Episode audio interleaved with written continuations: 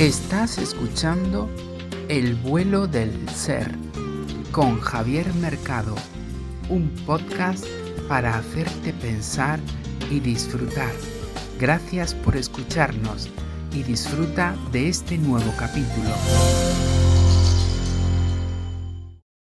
Muy buenas, volador. ¿Listo para iniciar un nuevo vuelo? Esta semana avanzaremos un poco más en los pasos previos que debemos tener muy claros para poder empezar a desarrollar cuestiones más profundas. Las bases son fundamentales si queremos hacer una buena construcción y nuestro objetivo no es otro que encontrarnos con nuestro verdadero ser para permitirnos disfrutar de este viaje llamado vida en todo su esplendor.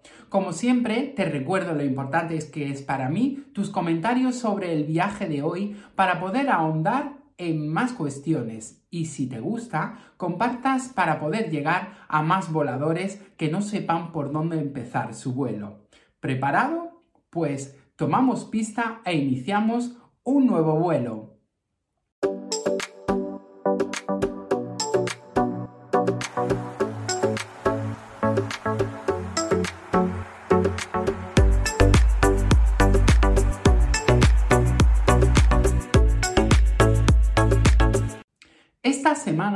Vamos a tocar otra cuestión peliaguda para muchos de nosotros que sin embargo está muy afectada por nuestro ser y no es otra cosa que la culpa.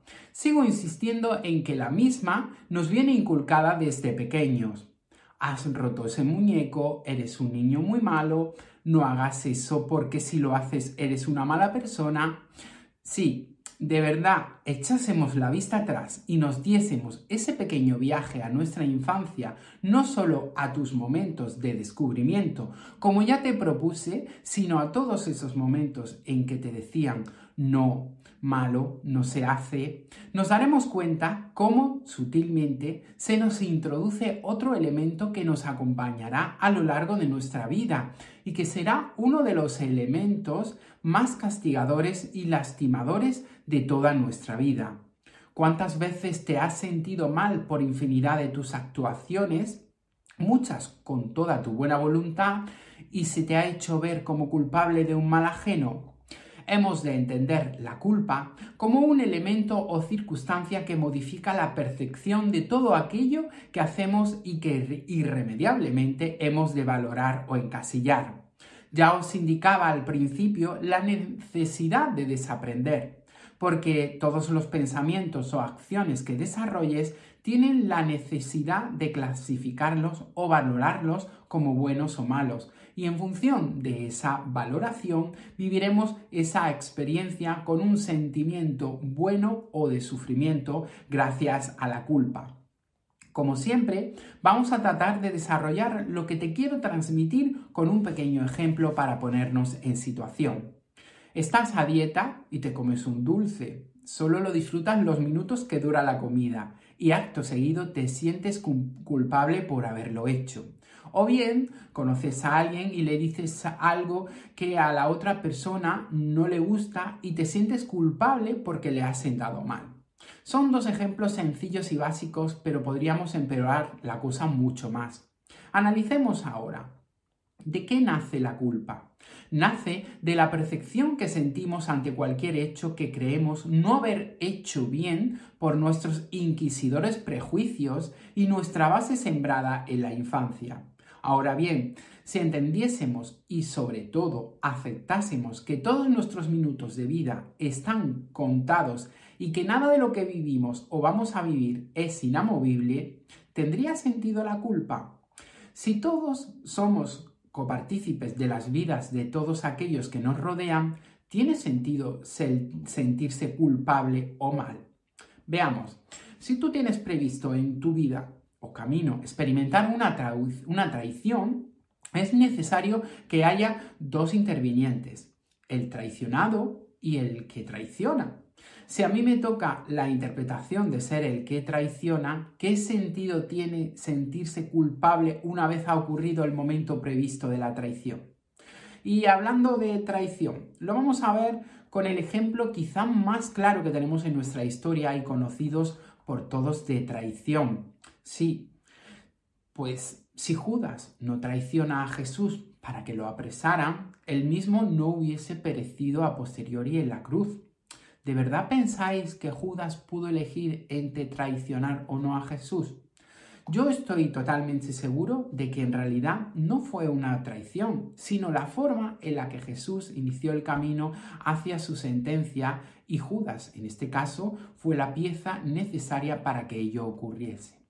Y por favor, cuando me refiera alguna vez a alguna cuestión de este tipo que pueda parecer de índole religiosa, os aclaro que en ningún momento me voy a referir a temas religiosos, siempre me referiré a ellos como cuestiones históricas em, de cada fuera de creencias de, cada uno para que porque ya para mí son totalmente respetables. Me he querido referir a esta cuestión porque creo que es el ejemplo más claro que tenemos en nuestra historia de culpa y llevada al extremo, sobre todo por el propio final que tuvo Judas en este caso, que para mí no es otro que un final más, como el que tendremos cada uno de nosotros algún día. Todos tenemos un momento cero, el de nuestra llegada, y un momento final, el de nuestra muerte. Ahora bien, las circunstancias que se desarrollen en esos momentos no dependerán nunca de nosotros. Y con esto quiero introducir otro concepto muy importante en el que debemos ir pensando para entender muchas cuestiones, ya no solo de nuestro ser, sino de nuestra propia vida.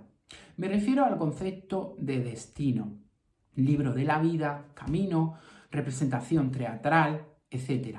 Lo podemos denominar como queramos, pero el día que consigamos eh, más que entender aceptar que todos los minutos de nuestra vida ya están previamente pactados y previstos y que ningún paso de los que vamos a dar podremos decidirlo aquí y ahora. Nos daremos cuenta de muchas cosas que eh, harán entendernos, querernos y representar este viaje libres de los adornos o baches de carretera como son el miedo, la culpa o el sufrimiento. ¿Te imaginas vivir sin ninguno de estos tres elementos, sabiendo que en cada momento de tu vida estás haciendo lo que un día previamente imaginaste? Sin sentirte mal porque hoy te toque aguantar un cliente pesado, porque se te haya colado alguien en el supermercado, porque alguien te haya insultado, te haya robado, etc. Ese será nuestro objetivo final. Vivir esta experiencia como un espectador más y no como una víctima. Ojo, que cuando hay que pasar un mal rato, se pasa y listo, a por otro episodio. Yo estoy totalmente convencido de ello y por ese motivo, como lo he podido comprobar y sentir, a partir de ese momento mi vida cambió por completo. Dio un giro de 365 grados, aunque sé que todo lo que aún me queda por experimentar está previsto y lo aceptaré tal y como venga. No me preocupa para nada el qué dirán, sentirme culpable de lo que hago y sobre todo no disfrutar de esta experiencia única llamada vida. Porque como os dije, solo y exclusivamente estamos aquí para experimentar vivencias y sensaciones que un día tras tu marcha te llevarás.